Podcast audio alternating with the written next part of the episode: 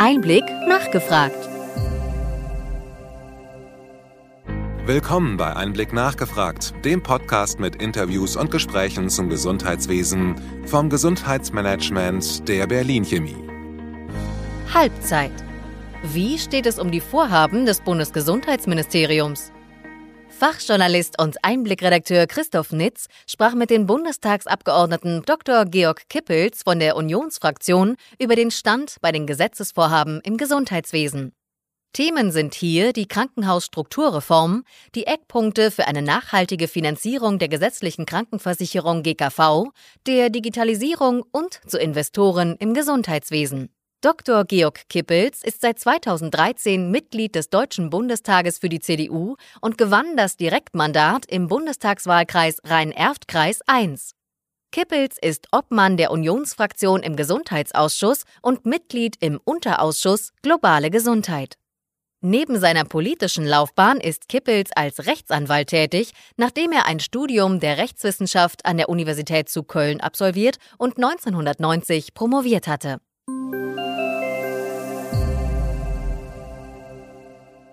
Guten Morgen, Herr Dr. Kippels. Ich freue mich, dass wir Gelegenheit haben, zur Halbzeit der Arbeit im Gesundheitsausschuss hier für den Einblick-Podcast miteinander zu sprechen. Einen wunderschönen guten Morgen, jetzt freut mich für, äh, auf den Austausch.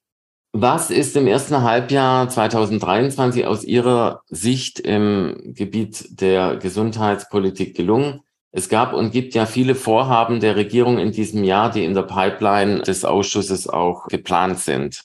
Ja, aus Sicht der Opposition ist es wahrscheinlich nicht äh, wirklich verwunderlich, dass wir der Meinung sind, dass da wenig bis gar nichts wirklich gelungen ist. Also die Ankündigungsliste war nun deutlich länger und wir haben jetzt vor in der vergangenen Sitzungswoche nochmal auf äh, indirektem Wege drei Referentenentwürfe bekommen, die sich äh, mit, mit äh, der Digitalisierung mit den Gesundheitsdaten und auch mit der Versorgung beschäftigen, die hätten eigentlich schon längst auf dem Wege sein sollen, sein müssen. Und äh, ich sage mal, die etwas größeren Vorhaben, das Pflegeunterstützungs- und Entlastungsgesetz und auch jetzt das sogenannte ALP-VVG waren überfällig. Aus unserer Sicht sind sie zu spät gekommen, aus unserer Sicht sind sie unvollständig. Also der Grad der Zufriedenheit hält sich sehr stark in Grenzen und ich glaube, das haben wir ja auch mit unseren Beiträgen in den Debatten deutlich gemacht.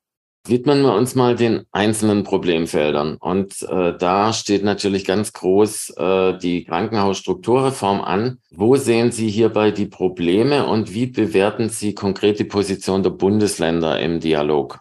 Ähm, also das Thema ist zunächst mal zweifelsohne richtig, dass es angegangen werden muss. Das ist auch keine neue Erkenntnis, äh, die jetzt erst durch die Bundesregierung gewonnen worden ist. Äh, auch Nordrhein-Westfalen hat ja schon seit einem längeren Zeitraum diesen Prozess angestoßen, auch aus meiner Sicht sehr strukturiert und vor allen Dingen auch sehr konzentriert angestoßen und auch sorgfältig vorbereitet durch Gutachten und ähnliches. Also wie gesagt, das Thema ist wichtig. Wir haben eine äh, mengenmäßige Überversorgung Versorgung. Wir haben auch bedauerlicherweise teilweise eine fehlende Zuordnung der richtigen Behandlungsschwerpunkte in bestimmten Bereichen der Bundesrepublik. Nordrhein-Westfalen ist da aufgrund seiner Besiedlungsdichte äh, sicherlich repräsentativ für das Problemfeld. Und deshalb ja, äh, an die Arbeit muss ran. Die Aufgabenstellung und die Beteiligung der Bundesländer halte ich allerdings für vollkommen unverzichtbar weil es äh, in der letzten Konsequenz der Ausführung auf jeden Fall regionale Aspekte geben wird, in den Bundesländern sehr unterschiedlich ausgeprägt. Wenn ich mir jetzt mal gerade so ein bisschen die Besiedlungsdichte von Mecklenburg-Vorpommern vor Augen führe, dann Nordrhein-Westfalen auf der anderen Seite und auch Bayern hat da eine durchaus herausfordernde Situation. Also lokale ähm, Aspekte wie Entfernung, Erreichbarkeit, demografische Situation der Bevölkerung spielen da eine Rolle und das kann aus meiner Sicht nur verantwortlich in den äh, Händen der Länder liegen. Das heißt nicht, dass die, ich sage mal, äh, alle ihrerseits machen sollten, was sie ganz individuell für richtig halten. Aber die Einbindung oder ich sage mal eine starke Einbindung der Bundesländer ist übrigens nicht nur aus verfassungsrechtlichen Gründen aus meiner Sicht dringend geboten. Herr Dr. Kippels, in Vorbereitung zum letzten Bund-Länder-Treffen wurden seitens der Bundesregierung im Vorfeld ja weitere Zugeständnisse gemacht. Manche Beobachterinnen sagen dazu, man dürfe nun keine weiteren Zugeständnisse machen, da sonst die Form insgesamt wirkungslos verpuffen würde. Wie sehen Sie das? Also ähm, ein solches Urteil würde ich nicht fällen. Ähm, also erstmal betrachte ich die Zugeständnisse eigentlich als äh, logische Konsequenz, wie gesagt, auf der einen Seite der verfassungsrechtlichen Situation und auf der anderen Seite der, der tatsächlichen Gegebenheiten, die in den Diskussionen jetzt mittlerweile deutlich geworden sind und für die es keine anderen Ansätze gibt. Ich glaube, dass der nordrhein-westfälische Ansatz mit den Leistungsgruppen, also vom medizinischen Einzelfall äh, oder Einzelbereich, ähm, die die Strukturierung vorzunehmen, eine gute und eine richtige ist. Äh, die Leveleinteilung, die die Bundesregierung da ins Auge gefasst hat, ist eine sehr äh, abstrakte, eine sehr theoretische. Und ich glaube, das Entscheidende ist ja, dass wir äh, Mehrfach- und Doppelversorgungen und, und fehlende Allokation von bestimmten Fachbereichen vermeiden wollen. Also muss das auch der Ansatz sein. Äh, und eine zu akademische Struktur wird, glaube ich, auch äh, dem System nicht gerecht. Ähm, also ich sehe da keine, keine äh, unzulässigen oder übertriebenen Zugeständnisse. Ich glaube, das ist ein Gebot der Vernunft. Und ich bin mir da auch ziemlich sicher, dass die Gespräche mit den Ländern, wo die Länder ja auch gar nicht so weit auseinander liegen. Also jetzt, wenn wir das jetzt mal parteipolitisch betrachten, scheint das eben nicht der Dissens zu sein, sondern es ist tatsächlich die Sichtweise der Lokalverantwortlichen äh, gegenüber dem, dem Bundesverantwortlichen. Also äh, ich hoffe zuversichtlich, dass wir da am Mittwoch und auch am 10.7. Äh, dann noch äh, gute weitere Schritte haben. Die sind aber auch unverzichtbar, weil ansonsten der Zeitplan garantiert nicht einzuhalten. Wie stehen Sie zur Position, die ja vereinzelt äh, vorgetragen wurde, dass man zunächst die Finanzierung der Krankenhäuser verbessern müsse, Inflation oder auch Stichwort Energiekosten. Und dann könnte man die notwendigen Strukturanpassungen vornehmen. Da gibt es ja Kritik dran. Also es gibt ja speziell auch die Sätze, man dürfe nicht mehr Geld in dieses, äh, sagen wir mal, reformbedürftige System gießen, sondern man müsse zunächst die Struktur verändern. Ja, äh, gut, wir haben nun zugegebenermaßen unglücklicherweise zwei äh, kombinierte und kollidierende Herausforderungen. Wir haben die äh, latente Problemlage, die ich eben beschrieben habe, der ja jetzt letztendlich diese Krankenhausstrukturreform dienen soll. Und wir haben jetzt aus heiterem Himmel hereingebrochen Nachwirkungen der Corona-Pandemie, Belegungszahlen etc. plus Inflation plus Energiekosten. Und äh, ich sage mal, aus diesen be beiden letzteren, vielleicht auch aus den drei letzteren Faktoren könnten sich jetzt äußerst kurzfristig Verwerfungen im Sinne von ähm, Insolvenzen, Schließungen und Ähnlichem ergeben. Und das würde einen gesamtstrukturierten Prozess aus meiner Sicht ganz erheblich gefährden oder behindern. Also auch wenn es, äh, ich sag mal, im Hinblick auf die Finanzvolumina äh, sicherlich nicht, nicht sehr wünschenswert ist, aber der berühmte Satz einer, einer, einer kalten Bereinigung, das heißt also eines nicht gesteuerten Bereinigungsprozesses, sondern einer schlicht und ergreifend wirtschaftlichen Reaktion äh, auf jetzt die Zahlungsfähigkeiten der Häuser halte ich nicht für sinnvoll. Denn wenn ein Haus erstmal aufgrund dieser Situation geschlossen ist und es würde im Rahmen der Struktur, strukturierten Planung als notwendig erachtet werden, ist der Aufwand, es äh, zu, wieder zu eröffnen, wesentlich größer. Äh, und deshalb wird man, ich sag mal jetzt in diesen sauren Apfel beißen müssen. Ich sehe das in meiner nordrhein-westfälischen Region auch, dass da einige Häuser, die man sich eigentlich von der Versorgungslandschaft als Standort wirklich nicht wegdenken kann, aufgrund der besagten regionalen Gegebenheiten, die fangen ernsthaft an zu wackeln. Und das ist aus meiner Sicht maximal kontraproduktiv. Im Übrigen erfordert jede grundlegende Reform zunächst mal eine Reformanschubfinanzierung. Da muss erstmal ein bisschen mehr Geld ins System bevor sich daraus wirklich dann ein Einspareffekt ergibt. Das ist keine neue Erkenntnis. Und jetzt haben wir hier natürlich eine zusätzliche schwierige Kollisionslage verschiedener Faktoren. Also da muss jetzt tatsächlich die Struktur gerettet werden, um dann auch tatsächlich Strukturbereinigung geplant zu machen und nicht äh, nach einem Katastrophenprinzip. Kommen wir nochmal zum Zeitplan. Sie hatten gesagt, der ist eng. Glauben Sie persönlich, dass dieser Zeitplan eingehalten wird? Also wenn man nicht, wie anscheinend der Bundesgesundheitsminister Lauterbach davon ausgeht, dass man zum 01.01.2024 einen Schalter umlegt und dann von heute auf morgen äh, diese neue erdachte Struktur äh, auf 100 Prozent Leistung äh, zu arbeiten beginnt, dann reicht es aus. Also die Vorstellung, und da zitiere ich gerne auch wieder Nordrhein-Westfalen, dass wir diesen äh, lernenden Strukturänderungsprozess am 1.01. starten, aber nicht am 1.01 bereits das Ergebnis haben, dann ist das eine realistische Betrachtung, wobei auch da noch sehr engagiert und intensiv gearbeitet werden muss, weil da sind schon eine Reihe Gespräche geführt worden, aber die Abstimmungsgespräche müssen auch im zweiten Halbjahr noch geführt werden. Aber wie gesagt, Schalter umlegen, erster, erster, definitiv ausgeschlossen. Kann man auch die Akteure und alle Beteiligten, einschließlich der Mitarbeiter, überhaupt nicht mitnehmen und diesen vermitteln. Äh, Start eines lernenden Systems mit natürlich ganz strikten Vorgaben ja, das halte ich für denkbar. Wechseln wir zur nächsten großen Baustelle im Gesundheitswesen. Und zwar die Eckpunkte zur nachhaltigen GKV-Finanzierung wurden exakt am letzten Tag der im Gesetz äh, vorgesehenen Frist in die Ressortabstimmung gegeben. Das heißt, die Öffentlichkeit hat die nicht zur Kenntnis bekommen. Wie ist dennoch die Position der Unionsfraktion zur zukünftigen Finanzierung der GKV, die ja zwingend notwendig ist? Also wir haben schon einen, Fehlgriff äh, beim GKV-Finanzstabilisierungsgesetz des letzten Jahres. Da ist man angetreten, um ich sag mal, für ein Jahr eine, eine vorübergehende äh, Stabilisierung herbeizuführen. Das ist schon nicht gelungen. Man hat aber stattdessen dann auch Eingriffe vorgenommen, insbesondere im Rahmen der Arzneimittelfinanzierung, äh, die dann kurzfristig nicht wirken, aber langfristig nachteilige Auswirkungen darüber hinaus auch noch zeitige können. Der Evaluierungszeitraum jetzt bis, bis 31.05.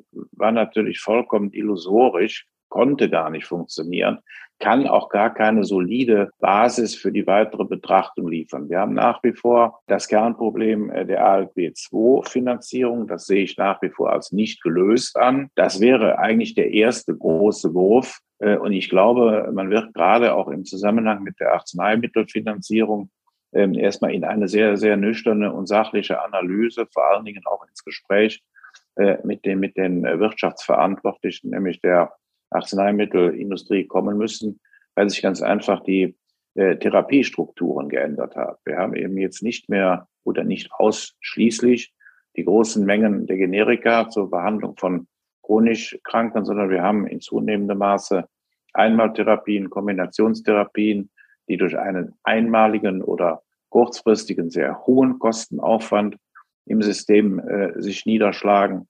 Da sind Veränderungen, die muss man analysieren, die muss man bewerten, die muss man auch auf ihre langfristige mögliche Entlastungswirkung des Systems äh, betrachten. Es kann ja gut möglich sein, dass durch eine kurzfristige, kostspielige Therapie der Patient aber dann endgültig geheilt ist und eben nicht mehr als chronischer Patient dauerhaft im äh, System betreut und versorgt werden muss. Da sind Analysen nötig und äh, dafür war der, der Zeitansatz äh, verfehlt. Meines Erachtens war es auch äh, viel zu punktuell in der, in der Maßnahme. Also ich hoffe zuversichtlich, dass sich ähm, der Minister und auch die Ampelregierung jetzt äh, dazu durchringt, in eine äh, Systemanalyse einzutreten, und zwar unter Beteiligung der Verantwortlichen und nicht durch äh, Expertengremien. Die sind sicherlich manchmal wertvoll, aber hier müssen wir tatsächlich jetzt auch die Wirtschaft mal äh, ans Boot kriegen, zum Beispiel auch das Thema ähm, äh, Rückkehr der Antibiotikaproduktion oder Rückkehr von Produktionsstandorten insgesamt, Rückkehr von Wirkstoffproduktion nach Europa. Das sind Sachen, die kann ich nicht ausschließlich per Gesetz anordnen. Die müssen im, im Wirtschaftssystem äh, äh, identifiziert werden und da müssen dann da an den richtigen Stellen Rahmenbedingungen gegeben werden. Das muss nicht immer Geld sein. Das kann auch eine Veränderung von, von Genehmigungsbedingungen sein, eine Veränderung von Standortbedingungen äh, und äh, ähnliches. Also insofern, nee, äh, da sind wir sehr, sehr enttäuscht, äh, dass also, ich sag mal, sich äh, der Minister da auch in keiner Weise den zahlreichen Ratschlägen mal etwas mehr gestellt hat. Wir kommen zu einer weiteren Baustelle. Wir können heute in unserem Gespräch selbstverständlich nicht alle abarbeiten, aber ein wichtiger Bereich ist natürlich die Digitalisierung des Gesundheitswesens. Da stockt es. Wie geht es Ihrer Ansicht nach da weiter? Ja, also äh, erkennbar schrittweise. Ähm, das E-Rezept, die elektronische Patientenakte, der Medikationsplan etc. Ähm, also ich bin äh, in den zahlreichen Gesprächen mit den verschiedensten beteiligten Akteuren, ob das jetzt die Apotheken sind, ob das die niedergelassenen Ärzte sind, ob das die Krankenkassen sind. Jeder hat da so seine eigenen persönlichen Vorbehalte oder auch umgekehrt positiven Erwartungen, zum Beispiel über das E-Rezept, dass sich äh, die immer wieder auftretenden Fehler, die dann zu dieser Nullretaxation, zu dieser Rückbelastung führen, ähm, abgestellt werden können. Ich habe mich da auch letzte Woche intensiv beraten lassen, wo man sagte, in einem normalen PDF, wenn ich da einen essentiellen Punkt nicht ausfülle, dann kann ich dieses PDF nicht vervollständigen. Das ist beim E-Rezept erschreckenderweise noch nicht so. Ähm, also äh, auch da wünsche ich mir ehrlich gesagt vielleicht ein bisschen mehr äh, Zulässigkeit, dass das äh, wirklich hochspezialisierte, äh, aber privatwirtschaftliche Softwareentwickler da mal zu Rate gezogen werden und nicht alleine immer nur die Gematik mit ihrem Blick von oben diese technologischen Fragen löst. Ich bin der felsenfesten Überzeugung, das ist möglich. Der Gesundheitsausschuss hat sich das auch vor drei Wochen zum Beispiel äh, in Dänemark und vor ein paar Monaten in Finnland angeguckt. Das sind europäische Partnerländer, da funktioniert das vollkommen reibungslos und störungsfrei. Und da würde ich mir ehrlich gesagt wünschen, ein kurzer europäischer Informations- und Technologieaustausch wäre wahrscheinlich wesentlich hilfreicher als zahllose Sitzungen. Es gibt ab 1. Juli einen weiteren Einlöseweg und der soll ja den Stau beim E-Rezept auflösen. Wie stehen Sie zu dem weitergehenden Plan, den die Gematik gegen die Stimmen der Kassenärztlichen Bundesvereinigung gefällt hat, also die Gesellschafter der Gematik, dass das E-Rezept zum 1. Januar 2024 nun verpflichtend flächendeckend eingeführt werden soll? Ja, also die, die Ärzte haben, äh, ich will jetzt gar nicht sagen verständlicherweise, aber jedenfalls nachvollziehbarerweise äh, ähm, Anwendungsvorbehalte. Ähm, nur das dürfte, ich sage mal, in einer äh, technologischen Welt äh, eigentlich nicht unlösbar sein. Und deshalb äh, finde ich also, ich sage mal, wenig hilfreich, dass sowas mit mehr als Entscheidung durchgedrückt wird. Also alle Akteure müssen eigentlich ein vitales Interesse daran haben, durch diese neuen Medien auch eine Arbeitserleichterung zu erfahren äh, und eine Arbeitsbeschleunigung zu erfahren. Zum Beispiel, was, weil der Patient, der vielleicht eine Dauermedikation hat, beim Wiederholungsrezept eben nicht mehr in die Praxis kommen muss und auf diese Art und Weise äh, auch, auch eine Entlastung stattfindet. Also das sind einfach Prozesse, äh, da würde ich mir ehrlich gesagt mehr, mehr technologisches Grundverständnis und weniger äh, ideologische Vorbehalte wünschen. Ich kenne die Diskussionsprozesse in diesen Gremien leider nicht. Die sind ja für uns nicht zugänglich als Abgeordnete. Aber äh, derartige Sachen äh, mit einer Mehrheit durchzuboxen, ja, kann man natürlich machen.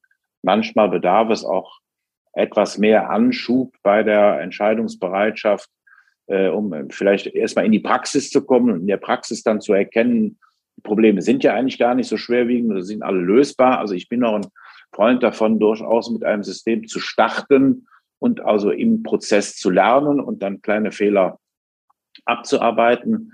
Ähm, aber wenn erkennbar so vehementer Widerstand ist, dann äh, tut das natürlich der, der Anwendungsstimmungslage nicht gut.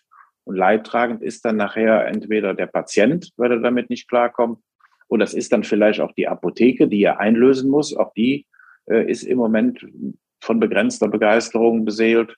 Äh, also da würde ich mir, wie gesagt, äh, dann, dann mehr Praxisorientierung und Lösungsansätze wünschen und nicht einfach nur Mehrheitsverhältnisse, ich glaube, das äh, bringt die Sache auch nicht voran. Gut, es muss irgendwann mal eine Entscheidung getroffen werden und die muss auch mal bewertet werden. Aber hier äh, hat man den Eindruck, dass, äh, ich sage mal, wechselseitige Kräfte gegeneinander statt sinnvollerweise miteinander arbeiten.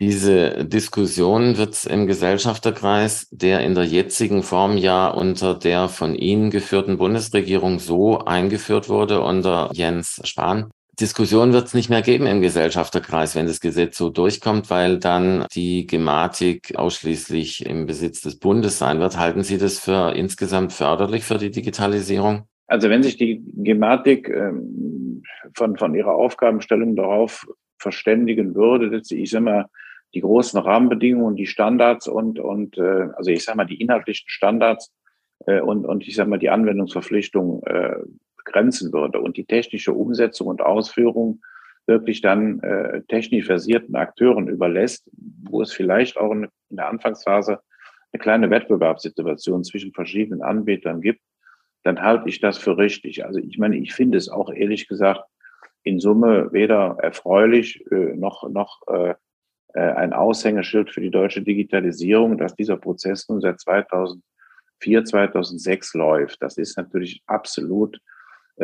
kein Renommee und auch nicht repräsentativ für die Anpassungsfähigkeit und Leistungsfähigkeit unseres Gesundheitssystems. Ich verweise da gerne wieder auf unsere europäischen Nachbarn, die sind teilweise seit mehreren zehn Jahren schon im Vollzug und, und es, es funktioniert. Die haben also auch noch äh, digitale Evaluationsstufen durchlaufen und es klappt immer noch, könnte man sagen.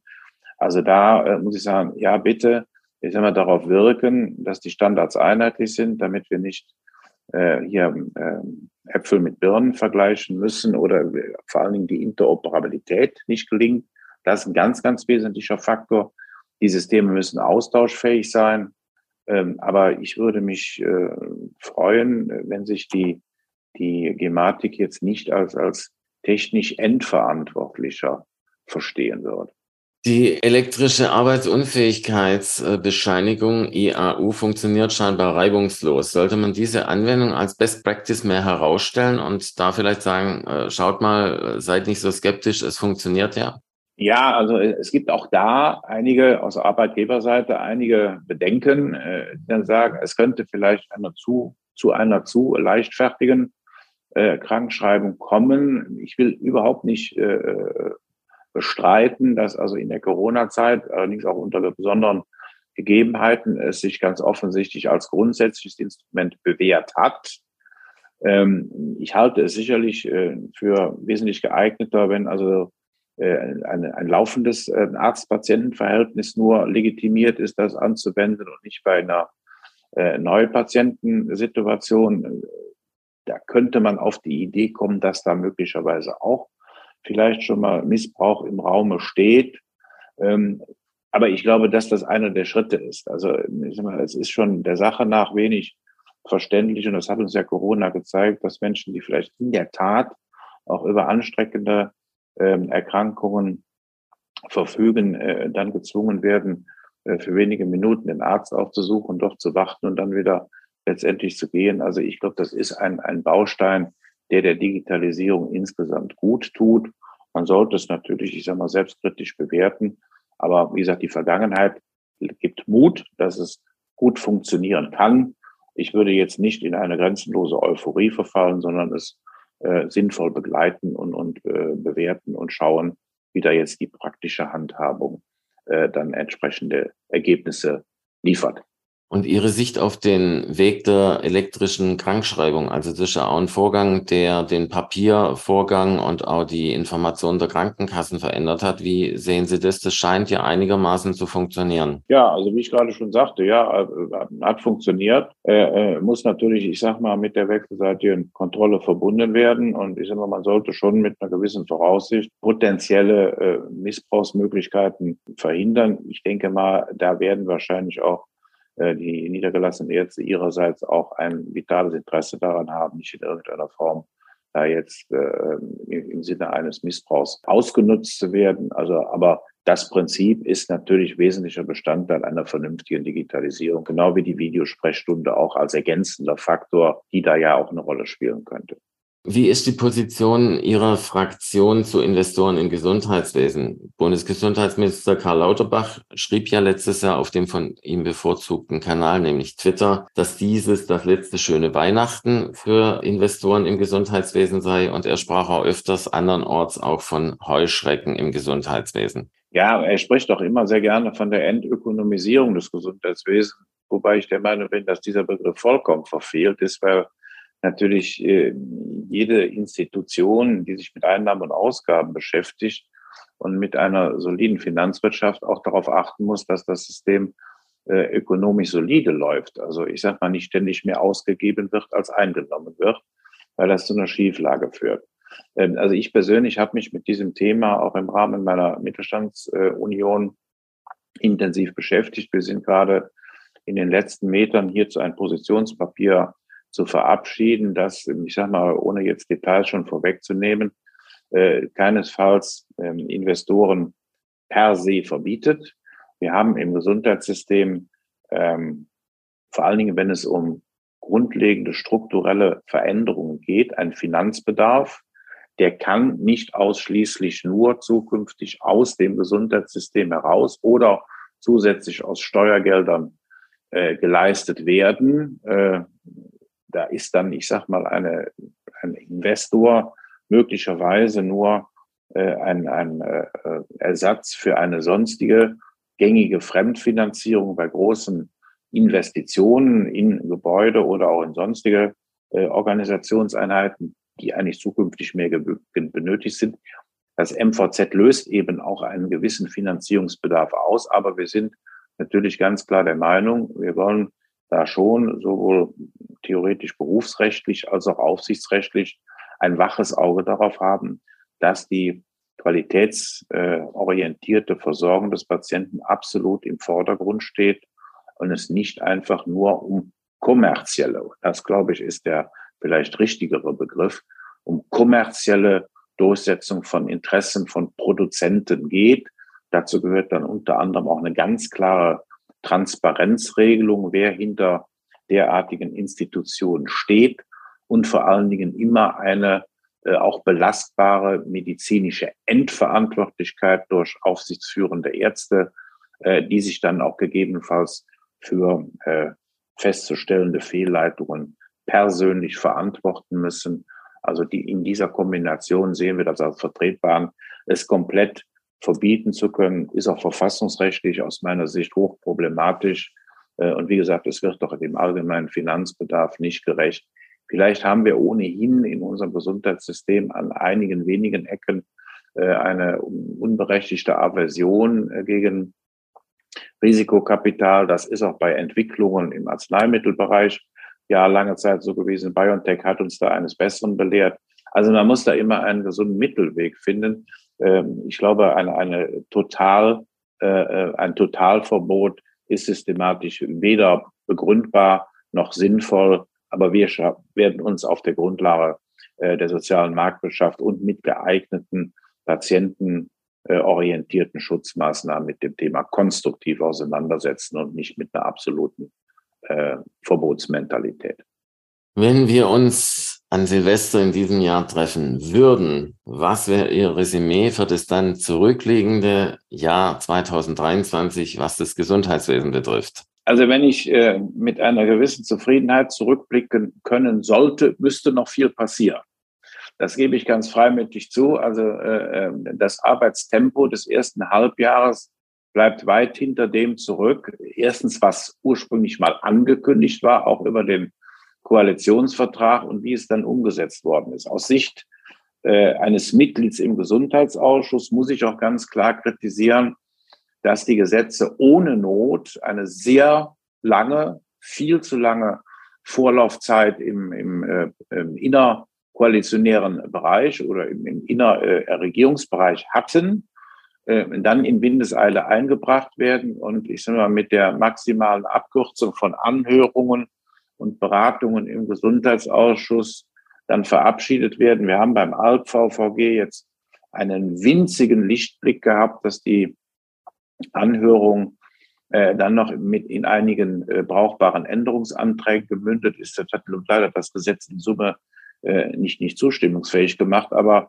äh, man hat also zumindest mal da einen Auseinandersetzungsprozess mit dem typischen parlamentarischen Verfahren wahrgenommen. Ähm, also ich würde mir jedenfalls wünschen, wenn sich das schon mal dramatisch verbessert, glaube ich, wird doch die Qualität der Gesetze besser. Aber das ist eine Grundvoraussetzung. Ähm, dieses berühmte Strucksche Gesetz hat schon seine innere Berechtigung. Es kann aber nur funktionieren, wenn auch das Parlament wirklich eingebunden wird. Und da haben wir im Augenblick zu wenig Dialog, zu wenig Gespräch, zu wenig Diskussion und zu viel Vorgaben aus dem Ministerium ohne erkennbar die Bereitschaft, sich auch mal mit äh, inhaltlichen ähm, Vorschlägen konstruktiv auseinanderzusetzen. Also rückblickend muss dann auf jeden Fall mehr äh, Ko äh, Kooperation und mehr äh, Dialogbereitschaft da sein, dann könnte es was besser werden. Ansonsten bin ich eigentlich mit diesem Jahr leider dann vermutlich sehr unzufrieden. Vielen Dank, Herr Dr. Kippels, für das Gespräch. Ich wünsche Ihnen persönlich und auch für Ihre weitere Arbeit, unter anderem im Gesundheitsausschuss, alles Gute und danke Ihnen für das Gespräch. Vielen herzlichen Dank. Alles Gute, Herr Nitz.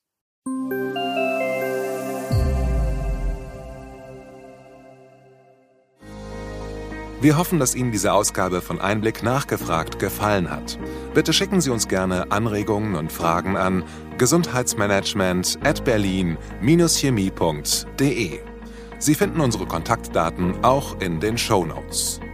Wir empfehlen Ihnen für den schnellen Überblick der Trends im Gesundheitswesen unseren wöchentlichen Einblick-Podcast sowie unseren Einblick-Newsletter.